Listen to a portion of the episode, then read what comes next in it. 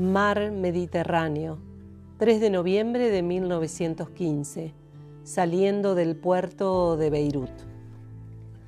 Marí, mi querida, tu llanto, tus gritos, tu desgarro, tu cuerpo quebrado, son imágenes que crepitan en mi cabeza. Verte tirada en el suelo suplicando que no me vaya es una puntada que me clava el pecho y no me deja respirar. Quise bajarme, pensé gritar, que no soltaran las amarras, pero por una absurda cobardía no lo hice. Era por eso que no quería despertarte al irme. Fue tu instinto intacto, imbatible, que hizo que te despertaras y que me siguieras hasta aquí. Te pido que trates de entender que no te abandono, estás conmigo, pero no puedo llevarte y eso me enferma. Tuve que irme. Eso les prometí a mis hermanos. Vas a ver, todo va a estar bien. Pronto nos vamos a encontrar.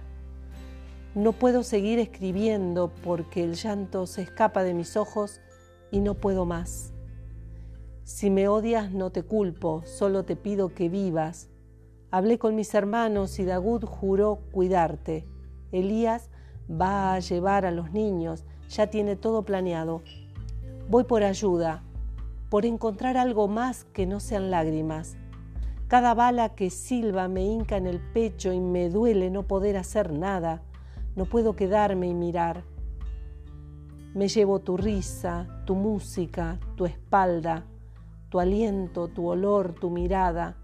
Nada más se aleja mi cuerpo, mi corazón se queda allí contigo. Dile a Antoine que pronto viajaremos juntos por el océano en un barco gigante que nos llevará a América, tal como se lo conté la otra noche.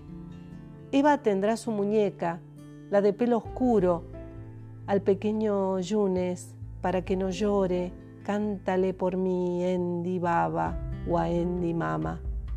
Dile a Madeleine que no tenga miedo, le dejo el sombrero con el que siempre juega para que se lo ponga cuando sienta temor.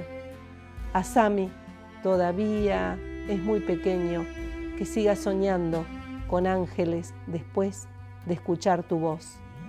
Te adora, Michelle.